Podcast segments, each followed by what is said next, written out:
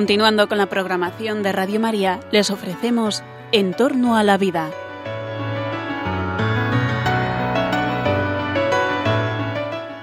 Es un espacio dirigido por José Carlos Avellán y Jesús San Román.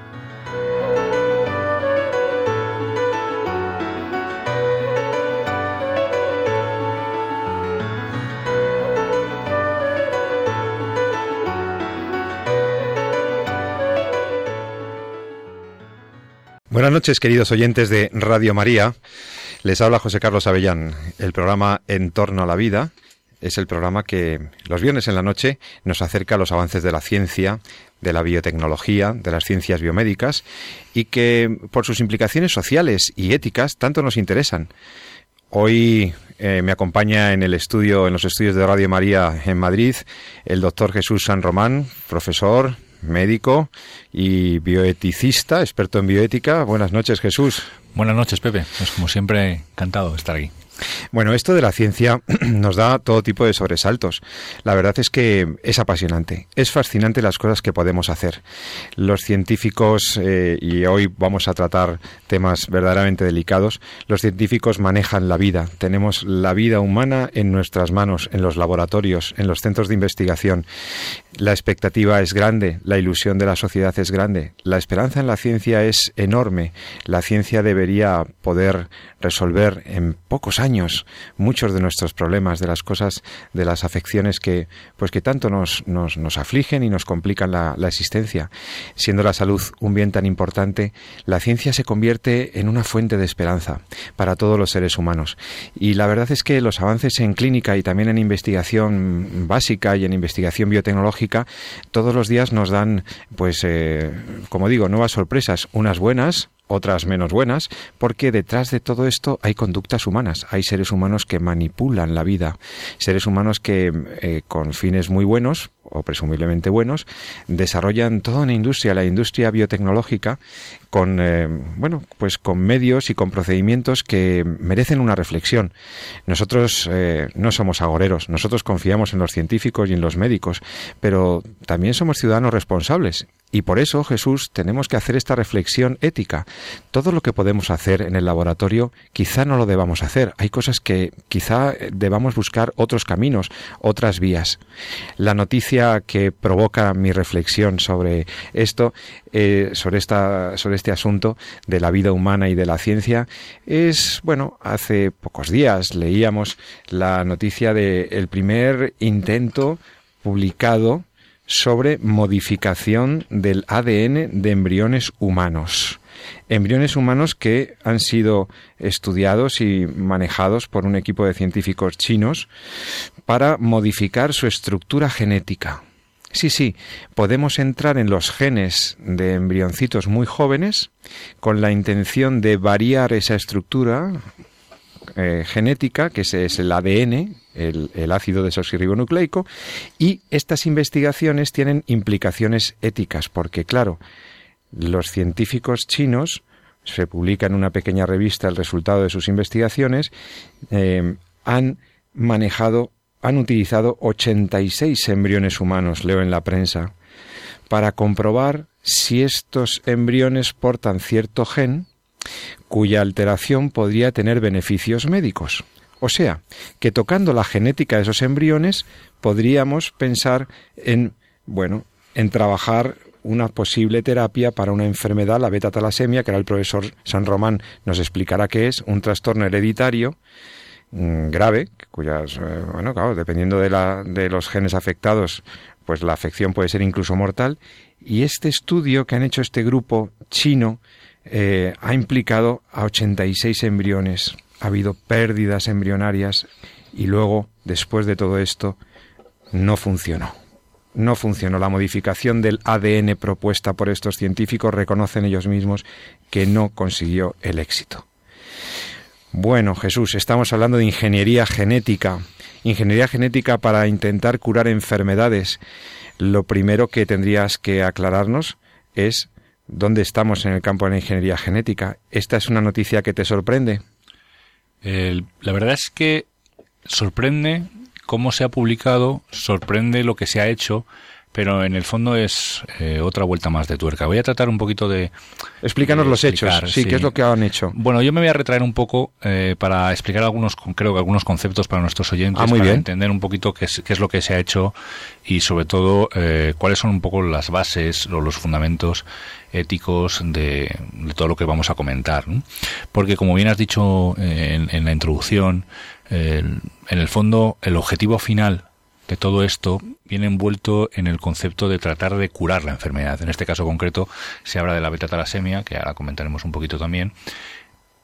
Y detrás de ese fin último, ¿no? que por así que sería el curar la enfermedad, parece o podría parecer que todo lo que hacemos o todos los intentos o todo eh, lo que buscamos es algo bueno. ¿no? Y, es verdad que estamos trabajando y trabajamos desde la ciencia y trabajamos desde la medicina para eh, poner los descubrimientos que vamos realizando al servicio del hombre en lo que es la búsqueda de la salud, la cura de la enfermedad. ¿no? Sin embargo, eh, claro, en esto que nos ocupa, eh, este fin que podría ser compasivo, que podría ser bueno, que podría ser eh, éticamente admisible, que es curar la enfermedad, eh, pues se pone sobre la mesa pues una serie de técnicas, una serie de procedimientos que atentan de forma grave contra la vida y contra la dignidad del ser humano, ¿no? Y por eso no podemos aceptarlos, no podemos asumirlos. Esto es importante entenderlo, ¿no? porque a veces parece como que uno se encierra en que no quiere el progreso, no quiere que se cure las enfermedades. Ya lo hemos dicho muchas veces en este programa, lo hablábamos el domingo pasado también en el programa de Rompiendo Moldes.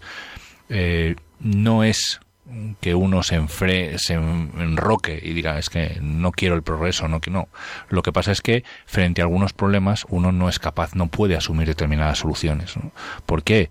Pues porque atentan seriamente contra el respeto y la dignidad de la vida y por tanto pues habrá que buscar otra solución, habrá que buscar otra. Ahora entraremos otra enseguida en el análisis moral, pero necesito que nos aclares Entonces, el dato científico. Pues vamos a tratar de explicarlo. Estos... A un poquito tiempo y vamos a, en, en, en a hablar primero minuto, de lo que es el genoma, ¿no? el, sí. el, código genético. Esto que decías tú que es el ADN, el, ADN, ¿no? el, el ácido desoxirribonucleico. En todas nuestras células, ¿no? Que forman parte de nuestro organismo y que están eh, especializadas. Unas son células de la piel, otras son neuronas, otras son células del corazón. Todas nuestras células tienen en interior de, su núcleo, ¿no? de, la, de, su parte, por así central, donde están eh, las, oficinas generales que controlan, por así decirlo, eh, la configuración de la célula. En ese núcleo tienen un código escrito en unas moléculas, que es lo que llamamos nuestro código genético. Esa molécula donde está recogida esa información del código genético conocida como ADN, eh, es una molécula enorme que está enrollada. Por ejemplo, si, si la desenrolláramos y la pusiéramos eh, si la estiráramos, la, la alargáramos, la, iríamos mm. a la luna y volveríamos casi 7000 veces. Qué barbaridad. ¿no? O sea, que es que es una, ahí está toda la información que configura eh, todas nuestras funciones de la célula. Es decir, cuando la célula necesita eh, construir una proteína o realizar una función, es el manual de instrucciones, es decir, el sitio de donde saca la información para saber qué es lo que tiene que hacer, cómo tiene que hacerlo, es del código genético. Es como si fuera una gran biblioteca donde está eh, todo lo que la célula necesita para poder funcionar. La célula se especializa en diferentes células, pues en función de eh, los libros que saca de la biblioteca. Es como si fuéramos a la biblioteca de una universidad. Si eso fuera una gran célula, la biblioteca de la universidad, pues ahí en esa universidad pues estudian diferentes grados, ¿no? y cada uno va a la biblioteca y saca una información distinta. Así pues, pues tenemos gente que hace derecho, gente que hace medicina. ¿Por qué? Porque los libros que sacan de la biblioteca son distintos, pero la biblioteca están todos los libros. Y por tanto, eh, esa, digamos por así, gran biblioteca donde está toda la información es nuestro código genético. Por tanto, eh, es una parte esencial de nosotros, ¿no? porque es la que, eh, hombre, nos configura desde el punto de vista que llamamos genotípico, luego ya pues también nuestra relación con el ambiente, nuestra educación, nos va configurando como somos realmente. Pero eh, biológicamente, si somos altos, morenos, si somos bajitos, eh, eh, muchos de nuestros rasgos están configurados allí en el código genético, mediante genes que integran, un, algunos marcan un rasgo y otros se relacionan unos con otros para marcar pues las, las, características físicas, por así decirlo. Entonces, para que te hagas una idea, el código genético se configura en el momento cero, es decir, en el momento de la fecundación.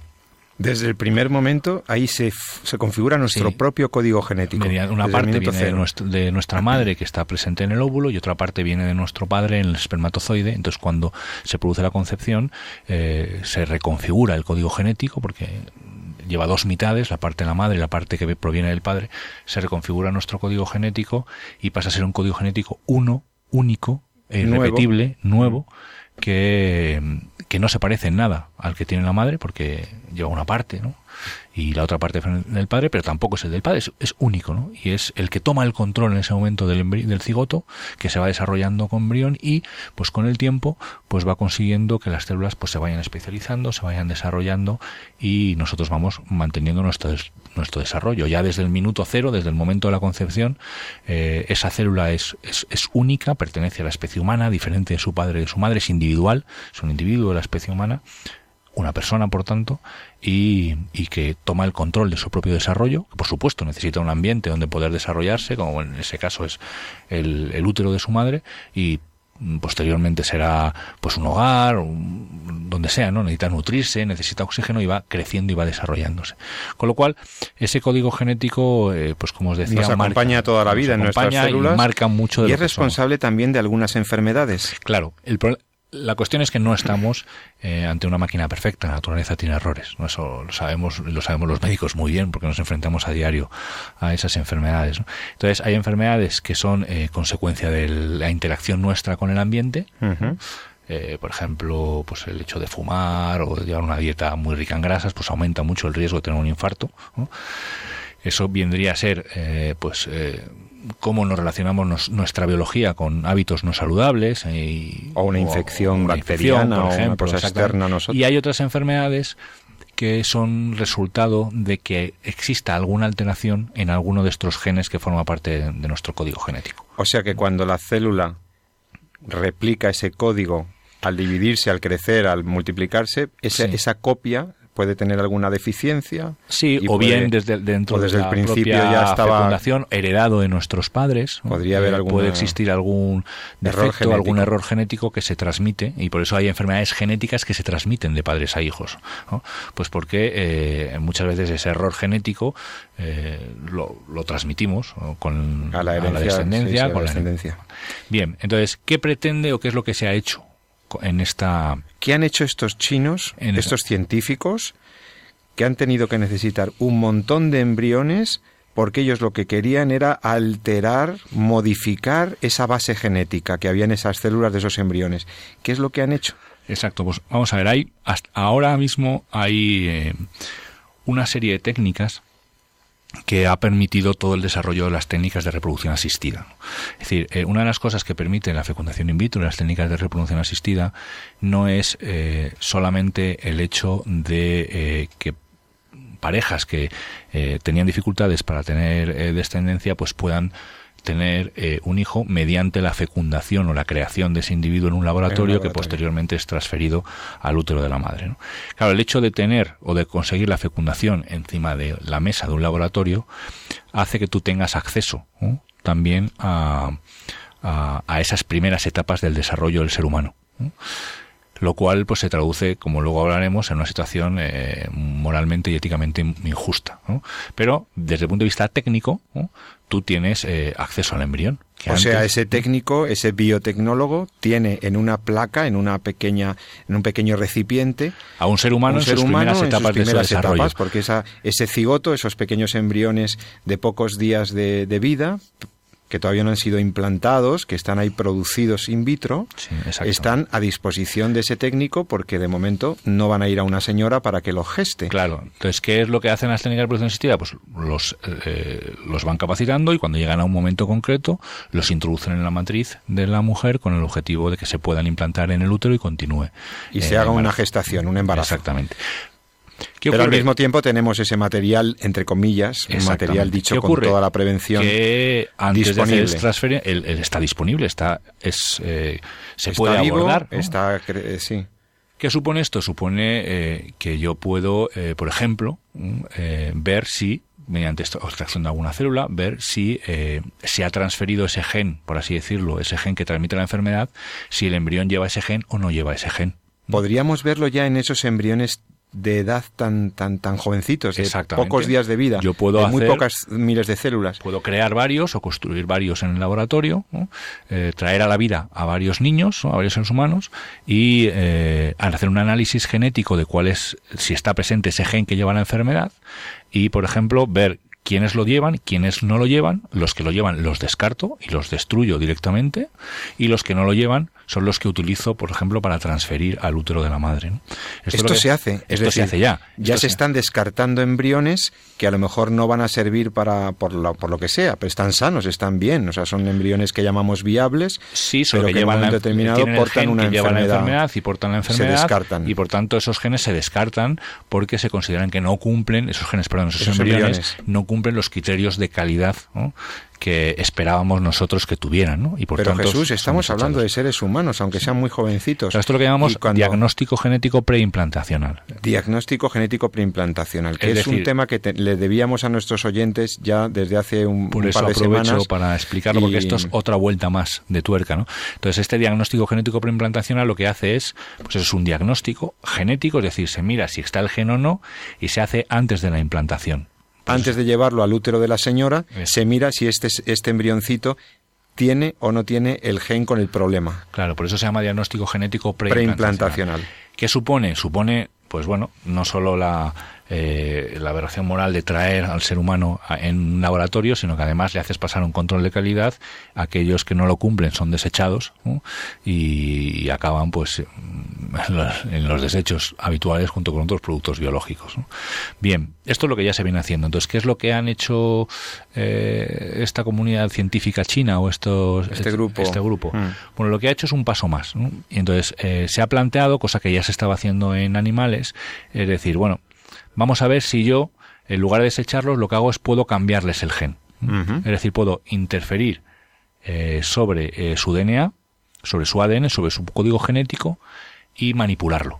¿Esa sería una forma de terapia génica? Bueno, no exactamente, pero es una forma de manipulación de genética. manipulación genética, clarísimo. Básicamente. Entonces, claro, eso es una técnica que es muy, muy eh, precoz, o sea, muy joven, apenas está desarrollada, se está haciendo ya en animales.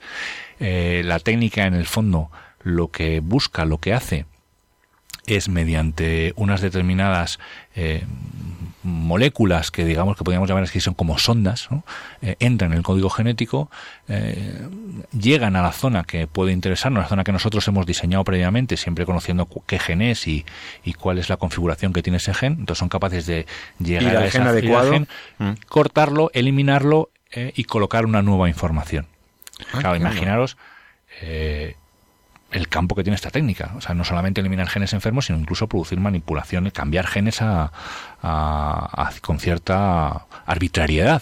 Es, eh, es, realmente una técnica de manipulación genética, es así de, así de sencillo. Entonces, esto lo que se plantean es diciendo, bueno, pues eh, vamos a ver si podemos cambiar genes en el, en el embrión, cosa que hasta ahora no se había hecho en seres humanos. Hay una técnica que ya comentamos aquí en otro programa, que era eh, que hablábamos de estos hijos de tres padres, en los cuales... El embrión triparental, sí, que se trabajaba sobre el ADN mitocondrial, lo que, lo que aporta la madre, ¿no? Exactamente, pero esto no es exactamente eso. Esto lo que hace es producir o tratar de cambiar la información genética que lleva el propio embrión. Hay que decir que incluso, podríamos decir, el fin es bueno. Es decir, es curar una enfermedad. ¿vale? Lo que pasa es que, eh, claro, estamos eh, tratando de curar una enfermedad en, el, en el, un embrión que es traído a la vida en un laboratorio mediante la manipulación de sus genes. Sí, yo creo que aquí habría que distinguir dos niveles en el análisis ético. Por una parte, me, me, parece a mí, ¿no? Em, prima facie, ¿no? Observando lo que estás diciendo. Por una parte, em, tendríamos que analizar qué es lo que se hace, el qué, ¿no? El procedimiento en sí, que ya en sí encierra algunos, alguna, alguna problemática ética grave, y luego también el para qué, no el qué, sino también el para qué, porque claro, también hay que identificar la finalidad para la que se hace y sobre todo también atender a las consecuencias de ese acto. Sin duda. Entonces yo creo que son tres, tres niveles de análisis ético. Bueno, voy a seguir explicando. y luego entramos al análisis. Hacemos una, podemos hacer una pequeña pausa para digerir un poquito toda esa información. Y saber por qué puede estar bien o estar mal esto. Eso es. Entonces, eh, ¿qué pasa? Entonces, ¿qué es lo que han hecho estos eh, esta comunidad? Pues han cogido 85, 81, no sé exactamente ahora mismo, embriones humanos que provienen de los sobrantes de las técnicas de reproducción asistida, de esos en los cuales eh, se había detectado alguna alguna alteración que impedía que fueran por así útiles, decirlo, útiles o trasladados al útero de su madre y habían quedado reservados eh, congelados, en ese pool que tenemos de embriones congelados que constituye también una gran, una gran tragedia. Entonces habían cogido 81, 85 embriones, ahora mismo no recuerdo cómo os decía el número, y eh, lo que habían tratado, habían visto en concreto estos que tenían una enfermedad concreta, que es la beta-talasemia, que tiene muchas variantes, tampoco hay que asustar, que decir, la beta-talasemia tiene una variante eh, es relativa a er-, errores genéticos relacionados con, la, con algunas proteínas de la sangre, con la hemoglobina en concreto, y que hay algunas variantes que son muy graves, donde hay muchas unas alteraciones. ¿Tiene que ver con anemias o con, con, un tema de sangre o de...? Eso es. Y luego hay otras variaciones, eh, alteraciones que no tienen eh, prácticamente ninguna... Ninguna gravedad. Ninguna gravedad y ninguna sintomatología clínica, no son hallazgos que a veces son hallazgos casuales en, en la analítica, ¿no? Pero bueno, en concreto aquí se estaba trabajando sobre, sobre uno de estos genes y lo que se pretendía era, eh, pues mediante estas sondas moleculares, esta técnica eh, que se llama CRISP-C AS9, es una técnica, como decía, muy nueva, la CRISPR-Cas9. Entonces, cambiar, manipular ese gen para poner uno nuevo y ver qué resultados da. Esto no se había hecho nunca en embriones humanos. Entonces, se cogen, como os digo, estos embriones que están sobrantes de las técnicas de fecundación y se experimenta con ellos eh, no con el incluso la técnica no busca el objetivo necesariamente de curarles, lo que busca es el objetivo de ver qué pasa, ¿no? porque como la técnica no se ha usado, pues a ver si funciona o no funciona. De hecho, Esto los propios me preocupaba saber si, se actuaba para curar a esos no, embriones. No, no, no. En caso concreto de aquí, los propios científicos eh, establecen y, y informan que ellos nunca tuvieron la intención después de de transferir eh, estos embriones eh, o de curarlos, sino que era eh, cogieron específicamente embriones que ya tenían alguna alteración y que mm, lo que pretendían era ver si la técnica funcionaba o no funcionaba. ¿no? El resultado es que no ha funcionado en la gran mayoría. ¿no? La gran mayoría se han perdido, han muerto desgraciadamente o han tenido grandes alteraciones genéticas, etcétera. Solamente se ha, se ha conseguido un, que, o se ha asumido que han podido funcionar en aproximadamente pues, unos 20 o así de los 80. ¿no? Hasta tal punto ha habido tanta problema ético eh, que ha habido eh, que las primeras revistas que eh, recibieron esta información se negaron a publicar la, la, el experimento por cuestiones de reserva ética. Y al final se ha publicado en otra revista, no, que es una revista también importante, aunque no la, digamos, ha sido la top 1, esta top 1 que es Nature dijo que, no consideraba. O sea, la revista Nature, por una reserva ética, no, dio difusión sí, a. pero la reserva ética no es de gran calado, eso también hay que decir. Lo que vino a decir es que no le parecía que la técnica tuviera eh, todavía el suficiente desarrollo como a poder ser aplicable en embriones humanos. ¿no? no o sea, era una cuestión más de la importancia técnica que de la cuestión puramente moral. la manipulación genética del ser humano es eh, éticamente es una cuestión de gran calado. ¿no? Eh, ten en cuenta que estamos abriendo la puerta a una técnica que permite modificar nuestro código genético en nuestros primeros instantes. ¿no? Esto es una caja de Pandora. Esto no lo controla nadie. Entonces, lo que viene a decir la comunidad científica es que esta técnica, si bien se está probando en personas, está todavía demasiado temprana como para poder ser aplicada en, embriones humanos. ¿no? Y ahí está la reserva. ¿no? Desgraciadamente, la reserva ética está muy lejos de, de entender que esto es algo que jamás se debe hacer en embriones humanos, que por cierto jamás deberían haber sido traídos a la vida en un laboratorio.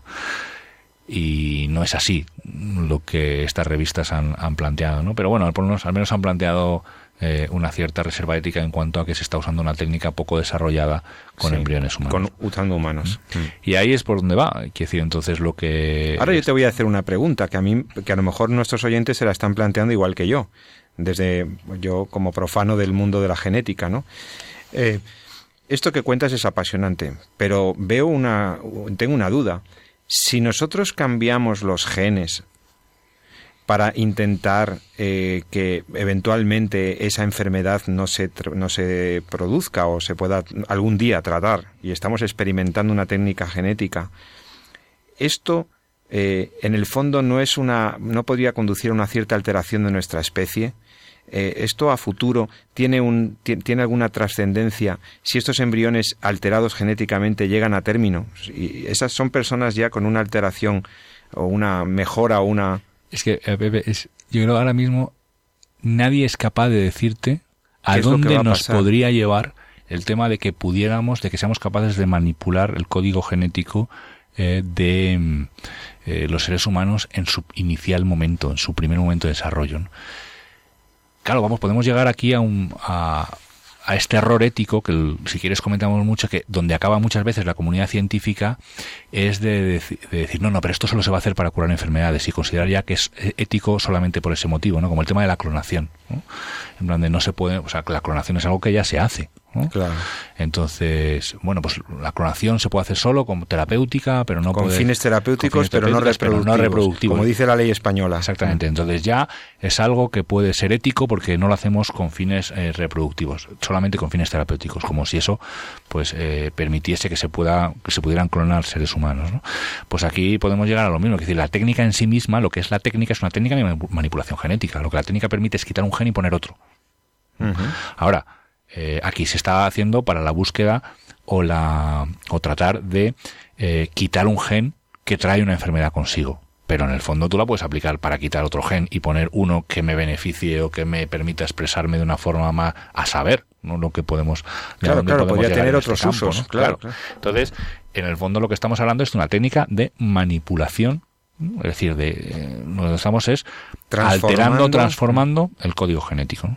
Ahora, yo cuando estudiaba bioética, cuando estudié un posgrado en bioética, me enseñaron que los científicos se habían dado a sí mismos un límite éticamente y habían dicho intervenciones genéticas o terapias genéticas en cuando se trata de los espermatozoides, los óvulos, las células germinales, la comunidad científica dijo no, ¿Por qué? Porque eso se traslada a la progenie, porque si mañana estas personas con alteración, estos espermatozoides alterados, estas células alteradas, conducen a nuevos seres humanos, estaríamos perpetuando una alteración genética de la especie. Y había, cuando yo lo estudié, había un consenso amplio de rechazo a la terapia o a la ingeniería genética sobre, sobre células germinales.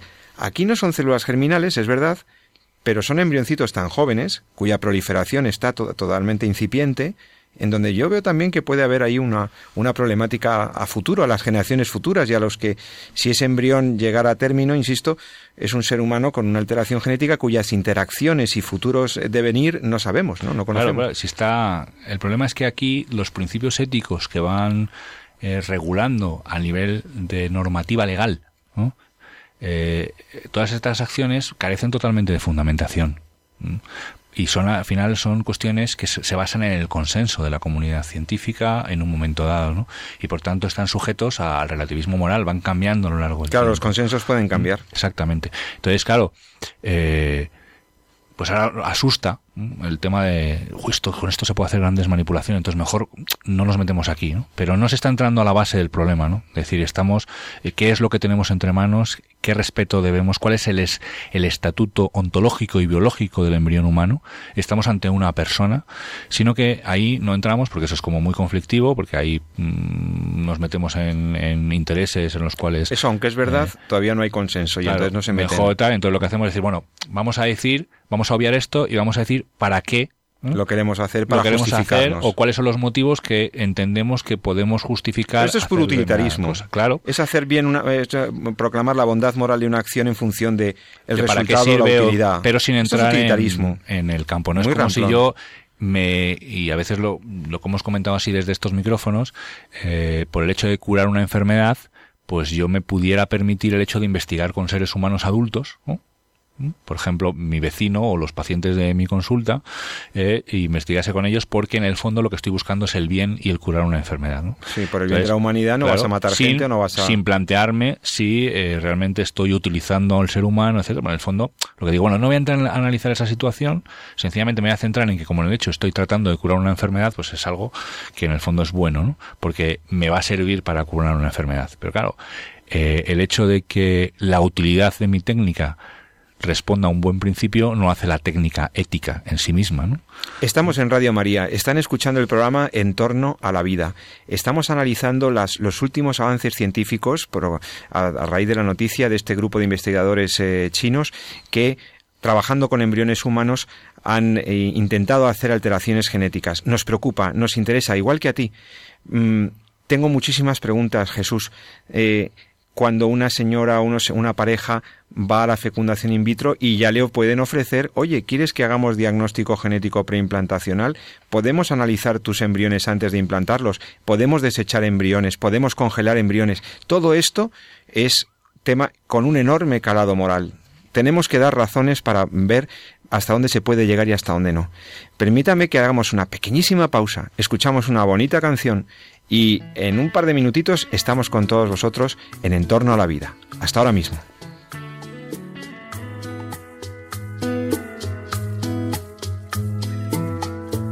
Hay mentiras en los labios, hay mentiras en la piel. Qué dolor. Hay mentiras, hay amantes que por instantes de placer ponen su vida a temblar. Hay mentiras compasivas, hay mentiras por piedad que no quieren lastimar. Hay mentiras que nos hieren de verdad. Ay, ay, ay.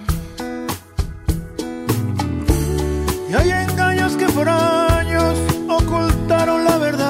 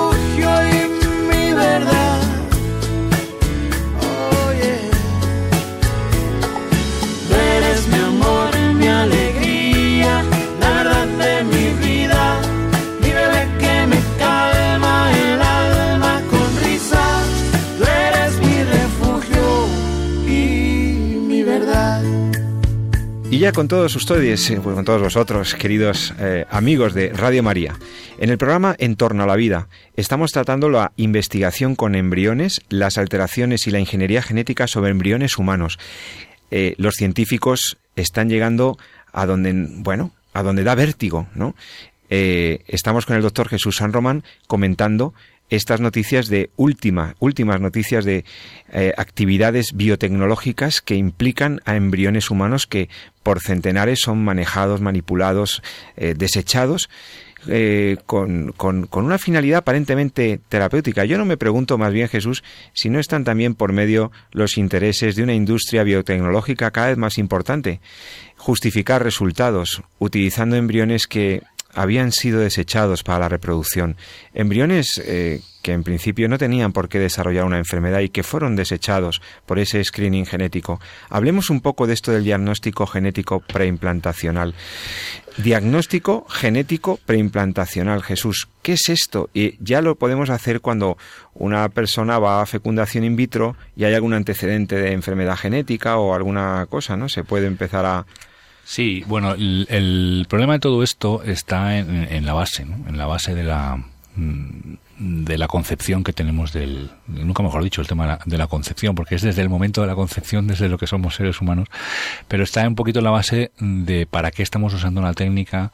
¿Y qué valor concedemos a esa vida, ¿no? A esas vidas humanas tan jóvenes. Todo esto del diagnóstico genético preimplantacional, esto que hemos visto en la primera parte del programa, no es más que la consecuencia eh, de asumir un proyecto, asumir un concepto, asumir una técnica que busca el objetivo, por así decirlo, de que podamos aportar descendencia a una pareja que no puede mediante eh, una técnica que trae al, mundo a un ser humano en una placa de laboratorio. Eso lo que lleva consigo es una falta de valoración y una falta de respeto a lo que es aquello que estamos creando en ese laboratorio. Eh, lo hacemos en el laboratorio se utiliza un óvulo y un espermatozoide igual por vía natural. Sencillamente lo que hacemos es ponerlos en contacto sobre una mesa bajo un microscopio o inyectando el código genético del espermatozoide dentro del óvulo, pero el resultado es el mismo. El resultado es un ser humano, un, un embrión, un individuo de la especie humana, una persona. Claro, cuando hemos perdido esa concepción, cuando hemos perdido ese respeto, cuando hemos perdido esa visión de lo que somos al principio de nuestro tiempo, cuando empezamos a crecer, cuando empezamos a existir, esos primeros minutos de nuestra existencia, cuando eso pasa a ser simplemente una cosa, mm, algo que estamos usando con un objetivo que no es ese en sí mismo, sino que ese objetivo es pues dar una descendencia o o curar un hermano enfermo. O, curar un hermano enfermo. O satisfacer un deseo que puede ser legítimo de paternidad o de maternidad. Tener hijos, claro. Pero cuando eh, lo primordial es eso y no es el respeto a lo que tenemos entre manos, a la, a la a la persona humana, pues al final lo que estamos haciendo es cosificando a esa persona que tenemos entre manos. Cosificando, le estamos convirtiendo en cosa a lo que es un en Un objeto. En un objeto. Y por tanto, como todo objeto, pasa a ser aquello o pasa a seguir las normas que todo ser humano utiliza respecto de las cosas. Respecto a las cosas, exactamente, que es que eh, aquellas que no le sirven o que son defectuosas las, desecha, aquellas que no le sirven o que son defectuosas las devuelve porque tiene una garantía, entonces vuelve a la tienda y dice, mira, es que me la ha dado mal, eh, no la quiero, quiero que me dé una buena, ¿eh? y, y sigue esas mismas normas. Entonces, ¿Qué ocurre con el diagnóstico genético preimplantacional? El diagnóstico genético preimplantacional lo que viene a decir es que yo tengo el riesgo de transmitir algunas enfermedades a mis hijos. Entonces, pongo en manos de un laboratorio que traigan al mundo a varios de mis hijos y aquellos que cumplen los criterios de calidad me los transfieran, me los devuelvan. Criterios de calidad es, como si fuera un producto. Es que estamos hablando de millones humanos. Aquellos que son sanos, claro, es terrible. que son sanos, eh, continúan su proceso y los que están enfermos pues son o bien desechados o bien congelados para investigación o mantenidos en, ese banco, en ese banco de datos, en ese banco de embriones. Y, y esto es consecuencia de, pues eso, del concepto que tenemos ¿no? Del embrión humano. O sea, no se hace ese análisis genético para curar al embrión, sino para desechar a los que tienen problemas genéticos. Claro. ahí está el problema del DGP, del diagnóstico genético preimplantacional. No es una técnica diagnóstica para curar a un embrión enfermo, es una técnica diagnóstica para, seleccionar embriones. Exactamente, es un sistema de selección, pero eh, hay que tener también en cuenta que los embriones no aparecen ahí. Los creamos nosotros en el laboratorio. Esa es un poco la... nosotros los traemos al mundo y cuando tenemos ya el embrión lo analizamos. ¿Que ha salido bien? Lo continuamos con el tema. ¿Que no? Lo desechamos. Entonces, eh, pero esto es un proceso que en filosofía llamamos eugenésico. es decir, es una forma de selección, nunca mejor dicho, en función de la genesia, de los, del, origen, de la base genética. Y por lo tanto, esto es un proceso eh, realmente discriminatorio. Claro, son malas, a ver, son malas. Eh, los, por así decirlo, los fines últimos que buscan y fundamentan, y que buscan, no fundamentan, sino que buscan estas técnicas, pues hombre, no son malos en sí mismos los fines, ¿no? Ya, intentar evitar una enfermedad en los hijos no está mal en Tener sí un hijo sano es algo legítimo de desear, ¿no? Sí, pero ¿cómo evitar la enfermedad? Desechando y seleccionando Entonces, si eso supone que yo voy a traer hijos al mundo en un laboratorio porque al estar en un laboratorio me permite analizarlos, analizar su código genético y eso me permite desechar los que están enfermos, pues evidentemente... Por ejemplo, los que tienen un síndrome de Down los podrían desechar a lo mejor. Claro, lo que pasa es que el síndrome de Down tiene un origen diferente, es decir, es, una trisomía, no es una alteración, es una alteración, es una alteración genética. pero numérica, ¿no? numérica en cuanto al número de cromosomas, no un gen que pueda ser Pero bueno, vendría a ser lo mismo, porque podríamos decir que... Es, como en el aborto eugenésico, ¿no? Se, se detecta el, el, el, embrión o el feto que viene con, la, con, el síndrome de Down y entonces estos discapacitados no se les permiten hacer.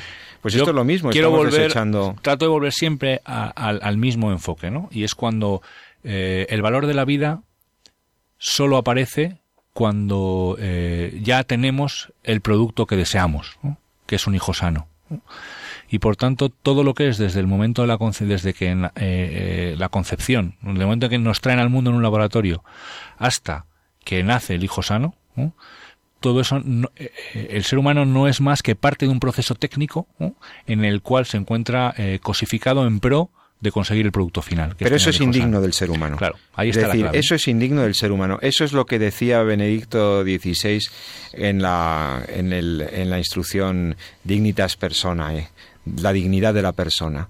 Cuando él reivindica el respeto a la dignidad de la vida embrionaria.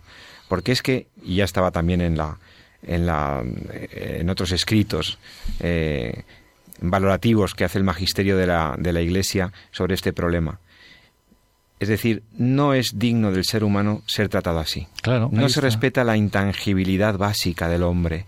El ser humano nunca puede ser un medio para ningún fin. Eso ya lo decía Kant. Tratar a la persona siempre como un fin y nunca como un medio, para respetar lo que es.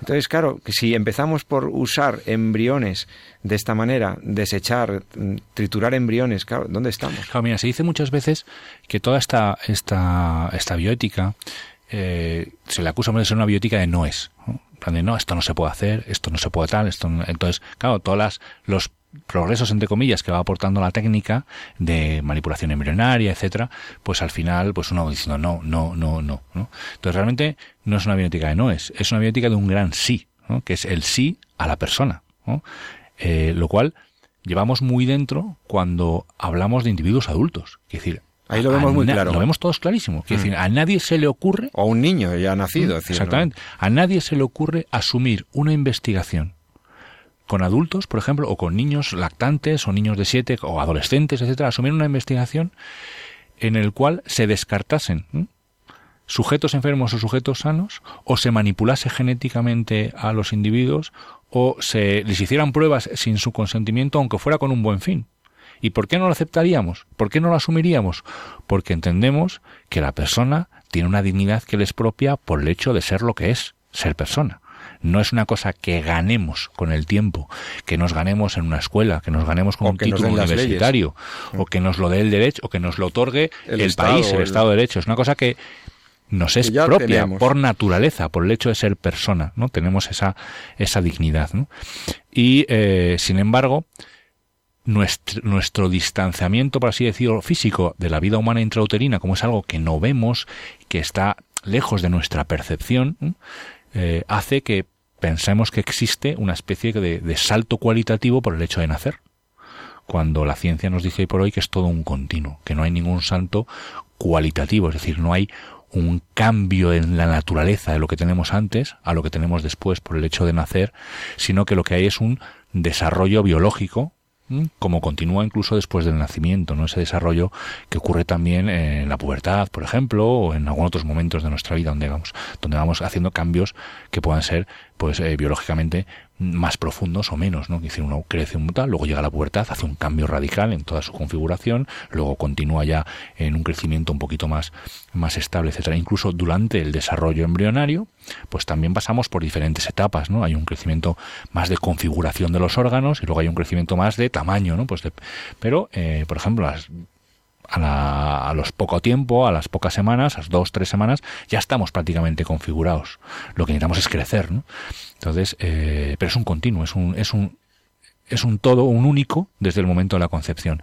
Y sin embargo, eh, no acabamos, desde algunos eh, sectores o alguna percepción porque realmente la ciencia lo tiene muy claro ¿no? cuando decimos la, la ciencia hablamos de las investigaciones el concepto de preembrión que sale en la ley de investigación biomédica es un concepto sí es un concepto que la propia persona que lo acuñó reconoció que mm, que sirvió, que sale o que tiene su origen en la propia presión de la industria, ¿no? Para marcar algo con lo que no sea exactamente embrión, con lo que yo pueda. Y se inventaron eh, la palabra preembrión para designar lo que los científicos no ya llamabais embrión preimplantacional. Exactamente, es el momento previo a la implantación y se le llama preembrión, pero, pero es nuestra etapa antes de la implantación, como digamos que, pues bueno, pues el, preadolescente o el prepuber, porque no es un concepto eh, que realmente defina que antes había una persona y después no, o antes no había una persona y después sí lo había, sino que, que es un concepto meramente eh, artificial en cuanto a delimitar una etapa del desarrollo, pero no responde a cuestiones biológicas o a cuestiones científicas. Esto lo reconoció la propia persona que lo había, que lo había acuñado, ¿no? Entonces, el problema es que nos encontramos eh, ante, eh, bueno, pues una gran movimiento, campaña de, de técnicas y de desarrollo tecnológico en torno a nuestros, los primeros instantes de nuestra existencia. Eh, claro, entonces, eh, el enfrentarte con valentía al, a, la idea, al concepto de que desde el momento de la concepción hay una persona humana, es que eso te marca un límite. Claro, eso, eso sí que claro, es. que eso es un, es un límite objetivo. de ahí se deriva, no, no es. Se deriva el sí al respeto a la persona. ¿no? Entonces, claro, eso tiene unas consecuencias. Yo no puedo decir, no, yo respeto a la persona humana, pero aquí hago la vista gorda, ¿no? Y aquí paso. Entonces, no, eso no se puede hacer. Es decir, entonces, si tú asumes, como la ciencia te dice, que desde el momento de la concepción tenemos una vida humana, y tú lo asumes de verdad, desde un, punto de vista real, ¿no? Sí, con respeto a la realidad de lo que tienes delante. Todo lo demás se deriva de ello, de forma lógica. Quiere decir, entonces, claro, no puedo, podré estar radicalmente a favor de curar una enfermedad, pero no lo puedo hacer a consta de, de las pérdidas de vidas humanas o de manipular las, las personas humanas. Eh, me parecerá también eh, a, ver, eh, difícil de llevar un problema que una persona que haya sido violada se haya quedado embarazada. Pero no puede ser una solución eliminar a una persona humana inocente. Tendré que poner otros medios. Me parecerá duro y difícil que una chica de 16 o de 15 años se quede embarazada y tendré que buscar soluciones para que eh, esa persona pues pueda continuar eh, pues todo su desarrollo personal siendo madre pero no lo podré la solución no podrá ser eh, eliminar a una persona vida inocente por respeto también me parecerá como médico que tengo que hacer el esfuerzo mayor del mundo para que una pareja que se quiere un matrimonio que se ha entregado su vida pueda traer, tener hijos pero mi respuesta a esa enfermedad que lleva a la infertilidad no puede ser manipular eh, o acabar con vidas humanas creadas en un laboratorio. Entonces, claro, el asumir que la vida humana intrauterina, la vida humana desde el momento de, su concepción, eh, merece un respeto como respeto que va intrínseco al hecho de ser una persona humana, eso es algo que tiene unas consecuencias eh, obvias ¿no? y unas consecuencias que no pueden ser discutidas, ¿no? sino que se derivan de esa propia. Fíjate, pero fíjate que afortunadamente todavía hay gente valiente, ¿no? Y yo pongo el mismo ejemplo, me lo habéis oído muchas veces, pero no me canso de decirlo, ¿no? Y es eh, gente que se enfrenta a, a, esa realidad y que en un momento dado decide cambiar su enfoque, ¿no? Y cuando está trabajando con embriones dice, ¿qué estoy haciendo, no? Esto no se, se parece mucho a cómo debían ser mis hijas, ¿no? Y hablo de, de, de Yamanaka, ¿no? Y es, fue premio Nobel de Medicina por encontrar una vía diferente para encontrar estas células que sirven para curar las enfermedades y que ahora son el futuro, prácticamente las células madre adultas, las células madre IPS, las células reprogramadas, y que han constituido una vía para encontrar células madres respetando a la Una alternativa, una alternativa a la científicamente viable y éticamente. Entonces, a veces nos piensa que por el hecho de pensar que tenemos que respetar, eh, de, asumir la verdad, de que tenemos que respetar la dignidad de la persona, entonces ya estamos negando el progreso de la medicina. Pues no pues habrá que buscar caminos, habrá que buscar esas, de esa, esas situaciones. Y la experiencia y la historia nos dice que las hay, que las hay y solo que, bueno, pues que hay que ponerse a ello. Eh, estás escuchando En torno a la vida. Si quieres participar eh, de nuestro programa sugiriéndonos nuevos temas, noticias que te han llamado la atención y que quieres que comentemos, o bueno, o quieres una clarificación sobre eh, cuestiones bioéticas, pues puedes escribirnos un correo al correo de la radio de tu querida Radio María y a nuestro programa en torno a la vida arroba radiomaria.es. Ahí nos puedes eh, enviar tus sugerencias temáticas, tus comentarios y lo que, lo que quieras o escribirnos a Radio María en la calle Lanceros en Madrid y, bueno, también a través de la web pues puedes escuchar nuestros programas eh, de otras semanas que te hayan podido interesar y que se te pasó o que no pudiste terminar de escucharlo. Es muy sencillo, puedes entrar en el podcast de Radio María y ahí la, te registras gratuitamente, simplemente pones un, un, nombre y una clave para acceder a los programas anteriores que, que están ahí guardados, accesibles para, para, ti, para que te los puedas descargar en radiomaria.es. Y bueno, luego si quieres hacer un donativo, pues la verdad es que es muy importante para Radio María, porque sabes que no nos financiamos con publicidad, que todos somos voluntarios y que es muy importante tus aportaciones. Lo puedes hacer en el momento de registrarte para, para descargarte un programa o en cualquier momento llamando a nuestros teléfonos o, a través de la misma página web. Bueno, Jesús, pues eh, hemos llegado a un punto del programa en el que merece ir haciendo algunas conclusiones.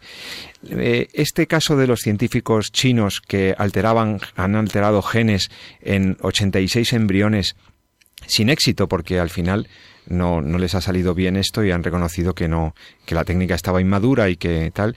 Ha costado la vida de un montón de embriones, pero ha vuelto a reabrir el debate ético. El debate ético que yo proponía situar en los tres momentos ¿no? Eh, que yo hablaba, ¿no?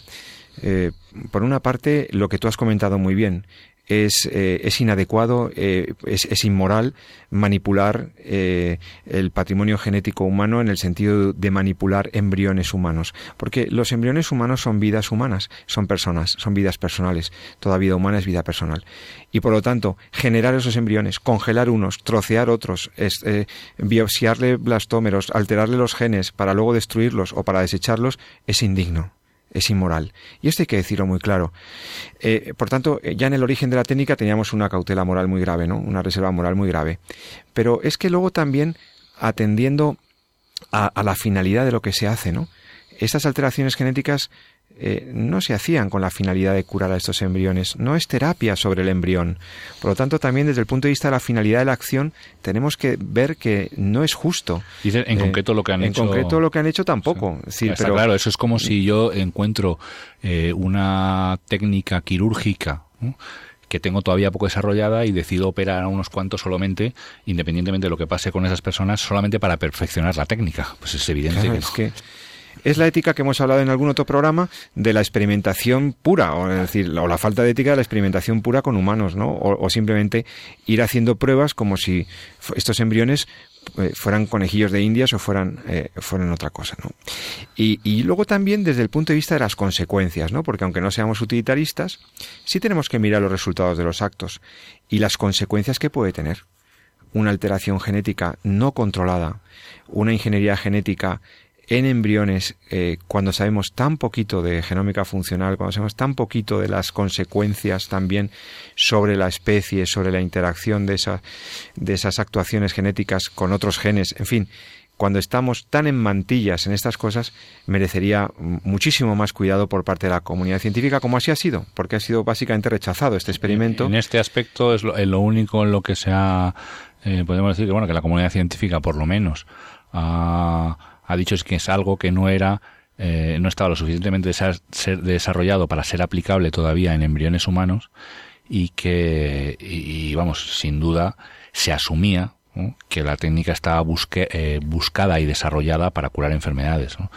Eh, no, no se aceptaría de al menos de momento no habría, como bien dices, ese consenso que a veces Parece justificarlo parece todo, ju- sí. exactamente parece que es lo que lo que marca eh, la verdad moral y eso es un error. Quiere decir, el consenso está para descubrir la verdad, no para construir la verdad. ¿no? Esto es muy importante entender. Muy buena frase, Jesús. Esta la voy a. te- esta va a quedar registrada en Radio María, el doctor San Román. yo se la he oído a. Repítela, a- por favor. Sí, la o sea, verdad. nosotros podemos sentar, como los científicos, Es muy eh, bueno. nos podemos sentar entre nosotros, eh, incluso políticos, juristas, todos nos- la- los hombres, nos podemos sentar nosotros para tratar entre todos de descubrir la verdad, porque en el fondo eh, nuestra mente está eh, abierta a ello y, y le atrae la verdad. Y Somos seres racionales, entonces estamos interactuamos con la naturaleza y, nos encanta encontrarlas, mm. encontrar los motivos por los cuales se rige, eh, cuáles son las leyes que la rigen y desde el punto de vista biológico también. ¿no? Entonces, nosotros estamos ahí para descubrir la verdad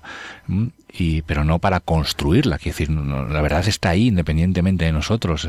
Y nosotros o para redefinir la realidad desde un lenguaje manipulador, como esto del preembrión que decías tú. No, es que como estamos manipulando preembriones, pues ya estaría bien éticamente. No mire ustedes que un preembrión es un embrión, como la misma ley española reconoce. es un embrión producido in vitro. Ir cambiándolas o ir consensuando cuáles son los valores morales eh, que rigen el comportamiento con las personas en función de lo que nosotros como lo que nos va pareciendo bien o mal vamos cambiando. Todos sabemos que eso históricamente ha sido un gran fracaso y ahora nos llevamos a la cabeza de cosas que se han consensuado en el pasado, que han sido aceptadas en el pasado como, como consenso. Entonces, eh, ahí, está, ahí está un poquito la clave de todo esto. Bien, yo creo que ha sido bastante ilustrativo e iluminador. El fin no justifica los medios. Ese gran principio ético básico eh, de que el fin no justifica cualquier medio. Un fin bueno, como podría ser incluso tener un hijo o curar una enfermedad, no justifica un medio ilícito moralmente. Esto mm, verdaderamente a veces es ir contracorriente y es, y es complicado de... Bueno, no es la primera vez. Pero bueno, sí, ya, ya ha tocado muchas veces para defender al hombre y al ser humano, como siempre también por otra parte ha hecho la Iglesia Católica, ¿no? Siquiera en el último minuto de nuestro programa mm, reivindicar como la verdad moral que ha defendido la Iglesia Católica con su magisterio sobre estos avances científicos, pues siempre se ha mantenido una línea de coherencia en el respeto a la persona. Mm, la Iglesia no va contra la ciencia, es lo que tú decías antes. La Iglesia intenta iluminar eh, pues nuestra visión de estos avances científicos para intentar orientarlo hacia un bien verdadero del hombre, un bien integral del hombre, ¿no? y no confundir a la humanidad ni a la gente eh, con, con, lo que no debe ser, ¿no? Lo, que no debe ser porque utilice al ser humano. El verbo utilizar no se compadece con Tenemos que hablar en, el, en otro programa, no sé si el próximo u otro, de aquellos medios, aquellas técnicas que, por ejemplo, buscan o ayudan a las parejas a tener hijos respetando la integridad de la Que las hay. Y son científicas y son eficaces. Hay Alguna vez lo hemos tocado, pero creo que deberían, porque si no a veces eh, puede pasar esto de que nos quedamos un poco en, en, en, que la fecundación in vitro no, la inyección intracitoplasmática no. Vamos a hablar de, mm. de, cómo hacer las cosas bien, respetando mm. a, respetando al hombre, respetando a la persona y así ayudando a las parejas y a las familias a seguir siendo felices, como queremos que ustedes lo sean. Esperamos haber contribuido a ello entreteniéndoles con estos comentarios que hemos hecho con el doctor Jesús San Román. Se nos acabó el tiempo, Jesús. Muchas gracias por estar un viernes más con nosotros en nuestro programa de Radio María y que tengas un, feliz fin de semana. Pues igualmente a todos nuestros oyentes. Y yo a todos vosotros, queridos oyentes de Radio María, desde Entorno a la Vida, pues también os deseo un feliz fin de semana, que sigáis escuchándonos. Ya sabes que cada dos viernes estaremos aquí, el que os ha hablado, José Carlos Avellán y Jesús San Román. Seguramente, con, como siempre, traemos también invitados o personas que nos, nos iluminan y nos, y nos ayudan a comprender mejor estos temas tan interesantes. Sin más, eh, nos vemos o nos escuchamos en 15 días. Que tengas feliz fin de semana y recuérdalo, como siempre os digo, ama la vida y defiéndela. Hasta pronto. Muchas gracias.